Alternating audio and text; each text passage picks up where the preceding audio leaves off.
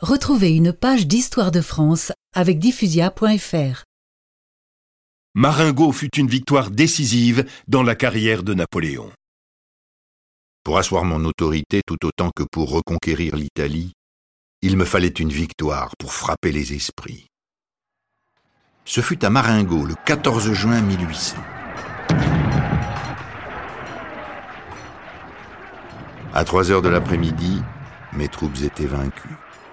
Mais tout changea par l'arrivée de Dessex, qui tomba aussitôt, percé d'une balle.